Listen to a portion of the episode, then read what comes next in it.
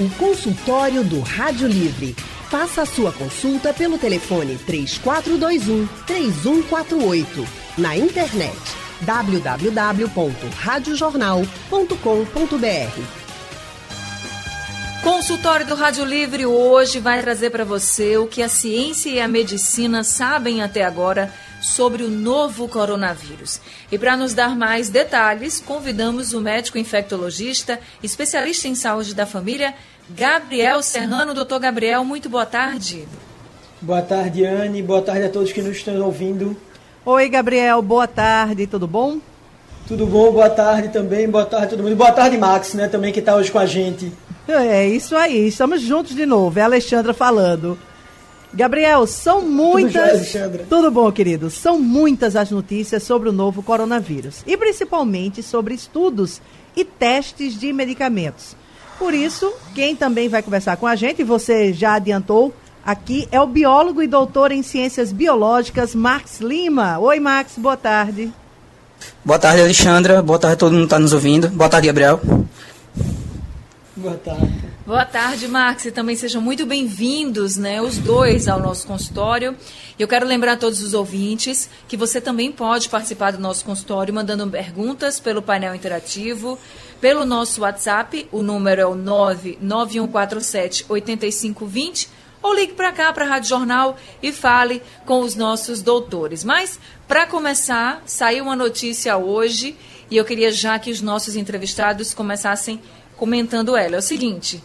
O Ministério da Ciência e Tecnologia informou que o nosso país vai testar um remédio que tem aí uma expectativa de eficácia de 94% contra o novo coronavírus.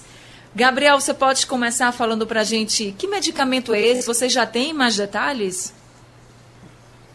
Vejam bem, a gente teve uma medicação sendo comentada pelo ministro, mas ele se recusou a dizer o nome para que a medicação não acabasse, né, para que as pessoas não começassem a tomar de qualquer jeito. Existem algumas é, é perspectivas, digamos assim, do que ele pode estar falando. Eu poderia fazer algumas apostas. Mas de todas as apostas que a gente tem até agora, a grande maioria precisa de mais estudo para a gente poder confirmar esse uso com segurança para as pessoas.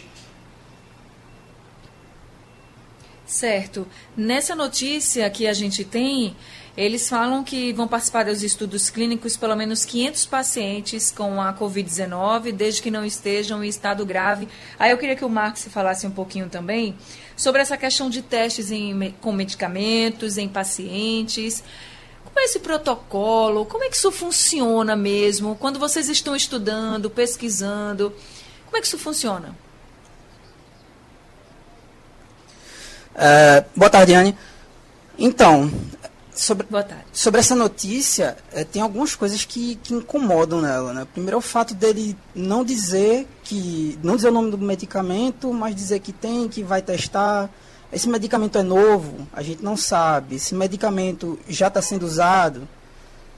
Uh, a gente não. Ele diz que uma sim, série né? de informações que ele deveria disponibilizar antes de dar uma declaração dessa. Porque isso pode não causar corrida de comprar o medicamento, mas causa pelo menos euforia nas pessoas. Bom, o protocolo para isso, ele é padrão no mundo inteiro. Ele é utilizado aqui na Europa, em todo lugar em que se esteja desenvolvendo um medicamento novo ou testando um medicamento novo. Primeiro a gente começa com as fases de teste em sílico, ou seja, simulações em computador. Depois nós partimos para a fase in vitro, que é no vidrinho mesmo, é você testar isso em células uh, em laboratório, depois a gente parte para a fase in vivo, que é, são testes em animais não humanos. E a partir daí a gente entra em quatro fases que, do que a gente chama de teste clínico. Uh, essas fases vão de 1 a 4, elas são feitas em humanos e aí você vai aumentando o número de humanos que você testa em cada fase dessa e observando eventuais efeitos colaterais. Então, para dizer isso hoje, que a gente já está, é, pelo que o ministro falou, imagino que esteja na fase 1, que é a primeira fase de teste clínico, isso ainda vai ter pelo menos mais três, quatro fases na frente e um acompanhamento após a aprovação. Então é muito complicado se falar em, em cura promissora ou medicamento promissor uma hora dessa. Ô Max, Anne, eu é queria... no mínimo irresponsável, né? Veja só, eu, uma coisa que a gente comentou, inclusive aqui no início do programa, eu, Anne e o Alexandre Costa, quando ele passou aqui pra gente, foi que é, todos esses medicamentos, eles estão literalmente sendo testados. Ou seja, nesse momento, e me corrijam se eu estiver enganada, Maxi e Gabriel, nesse momento, na verdade, nós estamos todos nós que estamos utilizando essas medicações, é como se nós estivéssemos nos colocando à disposição da ciência para sermos, no bom sentido, as cobaias para saber até que ponto eles funcionam. É isso? Não, não é muito isso não. É, porque a gente quando faz um estudo, a gente tem métodos a serem utilizados, né? Certo. E aí muitas vezes tem um porquê da gente fazer as coisas. Tem gente que pode tomar remédio, tem gente que pode não tomar. A gente tem que ter um controle, a gente tem que ter um grupo que não vai usar nada. Depende do tipo de estudo. Tem estudo que é prospectivo, que é esse tipo que a gente coloca o remédio na pessoa e compara com outro grupo que não está utilizando e vê como vai progredir. Mas existem essas fases, existe essa ordem de, da 1 a 4, usar sem, sem humano primeiro para humano depois. Tudo isso tem um porquê. Não é feito da cabeça, não é assim, ah, não, é burocracia chata. Não, tem um motivo. Por exemplo, a gente já viu várias vezes essa sede para encontrar a cura de alguma coisa com uma vacina da dengue. Quando ela foi criada, existiam três tipos de dengue. Aí depois viu que tinha um quarto. E as pessoas que pegaram o quarto tipo e tinham vacinado, várias delas evoluíram com dengue hemorrágica, por exemplo, porque a gente viu que quando tinha esse outro tipo e já tinha feito a vacina, podia piorar. Então, a gente precisa ter um ambiente mais controlado para poder fazer um teste. E tem como ter é, ambiente é, controlado nesse momento, gente? Tem como ter um é, ambiente desculpa, controlado é, nesse momento? Isso que Gabriel falou, Pois não, pode falar.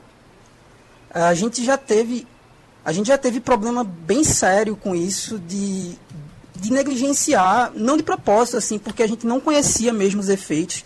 É, só quem, para quem não conhece a história, só dá uma pesquisada em, em bebês da talidomida, ou tragédia da talidomida, que na década de 60 e 70 a gente deixou, a gente negligenciou, não sabia, é, fazer um teste bem simples com, com medicamento, que era só saber se o medicamento ele desviava a luz polarizada para a direita ou para a esquerda.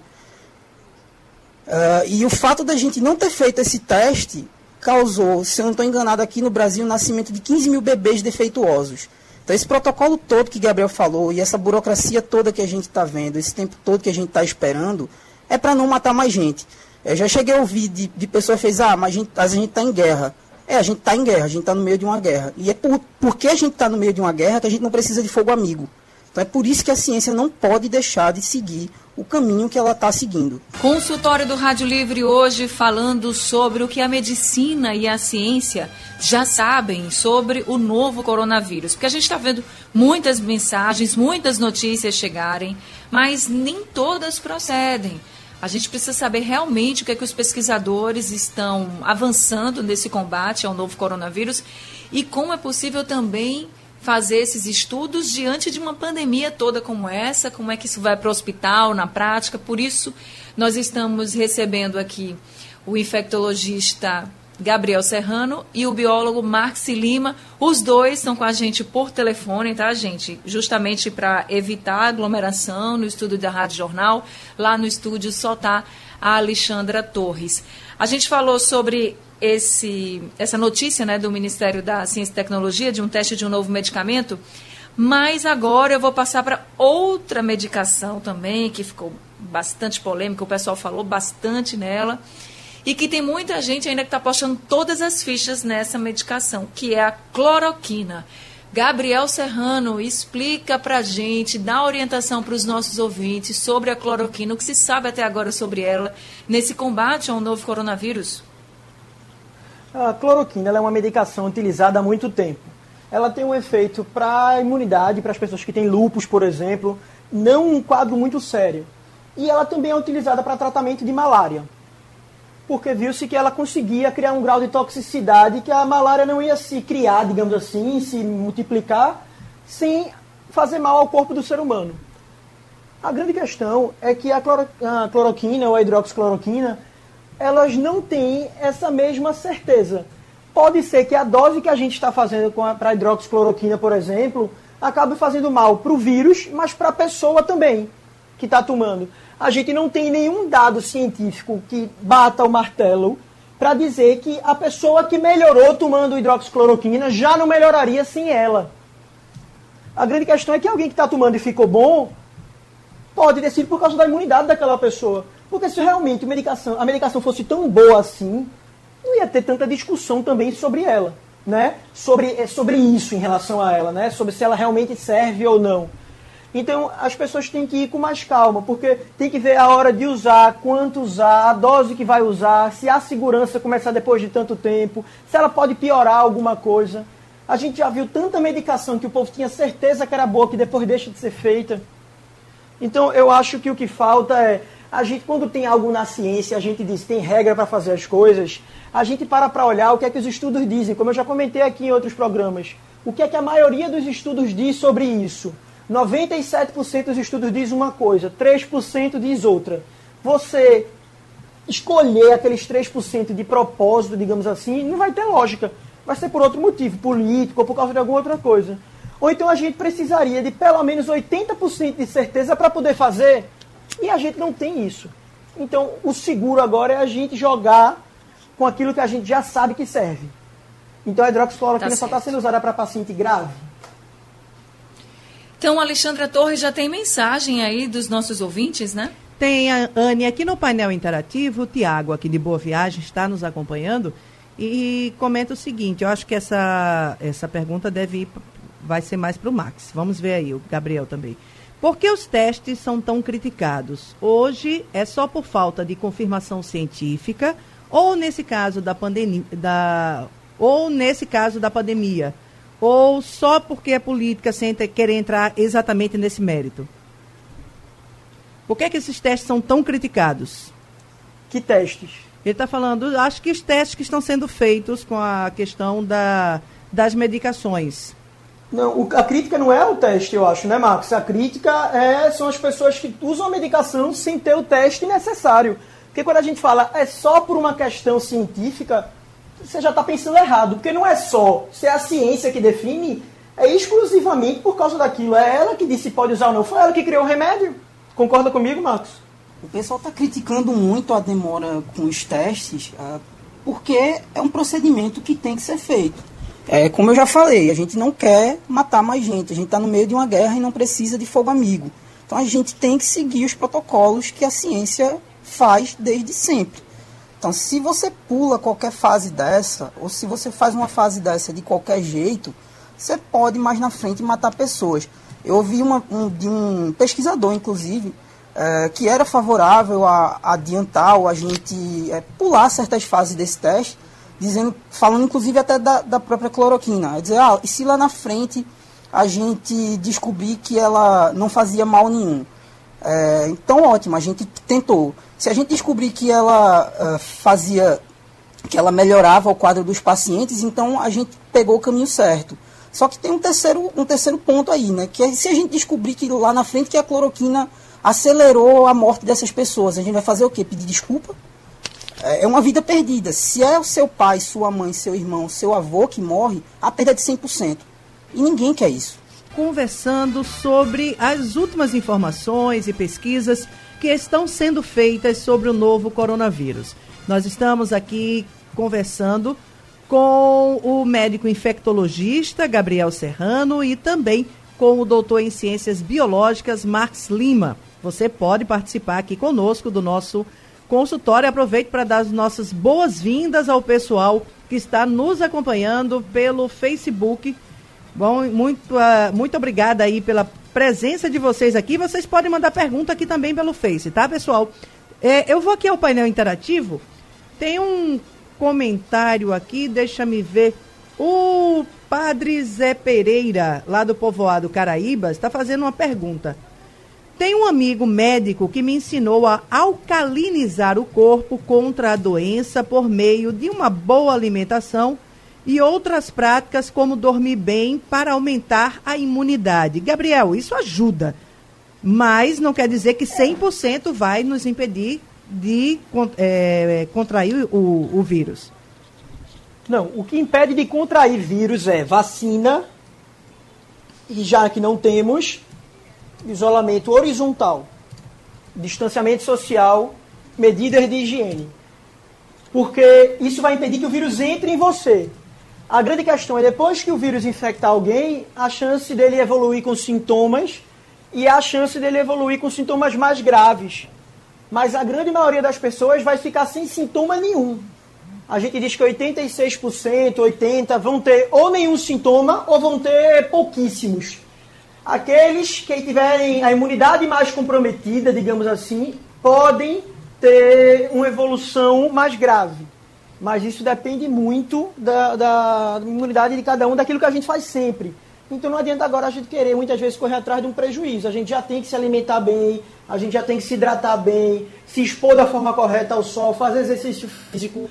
Não adianta agora, por exemplo, muita gente me pergunta, doutor, se eu tomar quanto tempo de banho de sol por dia, minha imunidade vai ficar boa por causa da vitamina D, de não sei o quê. Vai ser pior. Se você tiver que ficar no sol agora, pode acabar ficando demais, o corpo vai gastar energia para se recuperar de uma exposição excessiva, vai deixar de ter energia para se recuperar, para poder se proteger, é, perdão, da infecção pelo vírus. Então as pessoas têm que ter bons hábitos sempre, não de uma hora para outra querer correr atrás de um prejuízo. É bronca mesmo, Anne.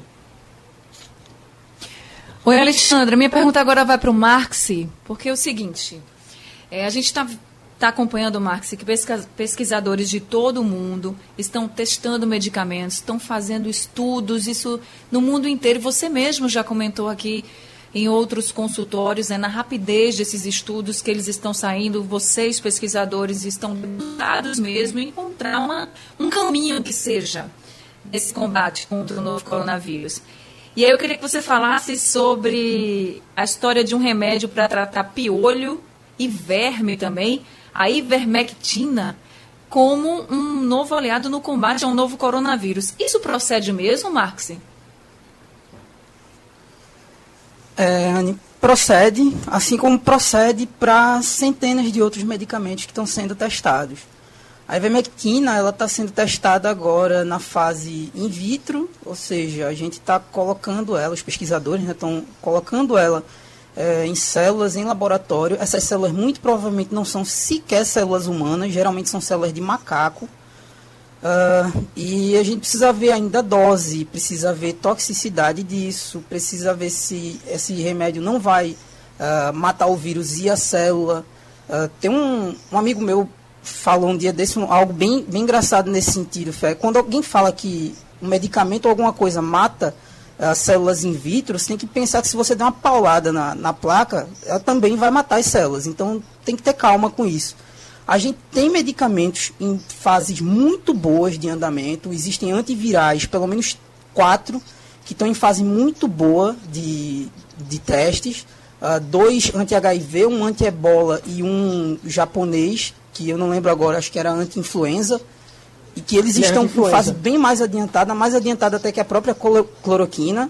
E mas todo dia está aparecendo medicamento novo porque a gente está testando de tudo. E é basicamente isso. Ô Max, tem, tá é, tem. Eu estava dando uma olhada em algumas matérias, estava falando que a gente tem pelo menos três tipos é, digamos assim, de medicamentos que estão sendo testados com relação à eficácia nesse período. Um deles seria justamente essa questão dos antivirais. Que outros tipos de medicação eh, também, nesse momento, estão sendo testadas? É, então, a gente observa, a gente está tá vendo os medicamentos que a gente já conhece o efeito, porque você pode fazer uma analogia. Então, se esse medicamento age dessa forma, é provável que ele faça isso nessa situação.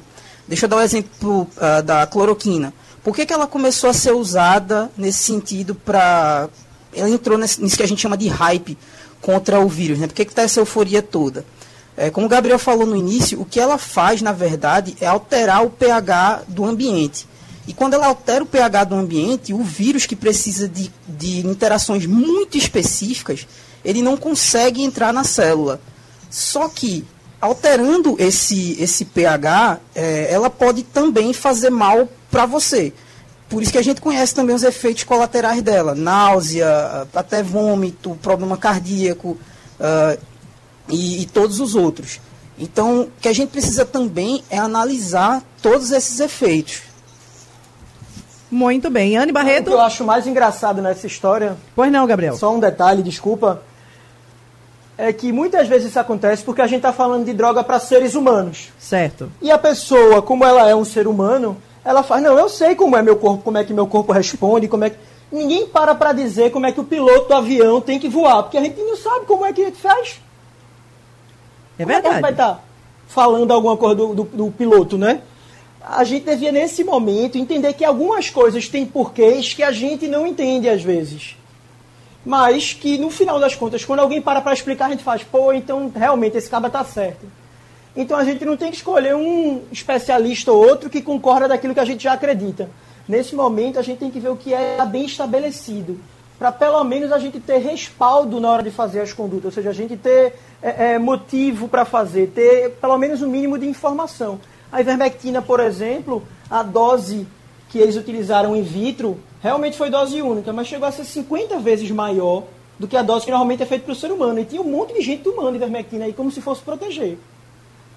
É bronca. A gente não sabe muito bem disso ainda. Ok, Anne? Tá certo, Gabriel. Marcos, agora eu queria que você falasse um pouquinho sobre o seu estudo que você está fazendo em parceria com o Porto Digital, é isso? É isso.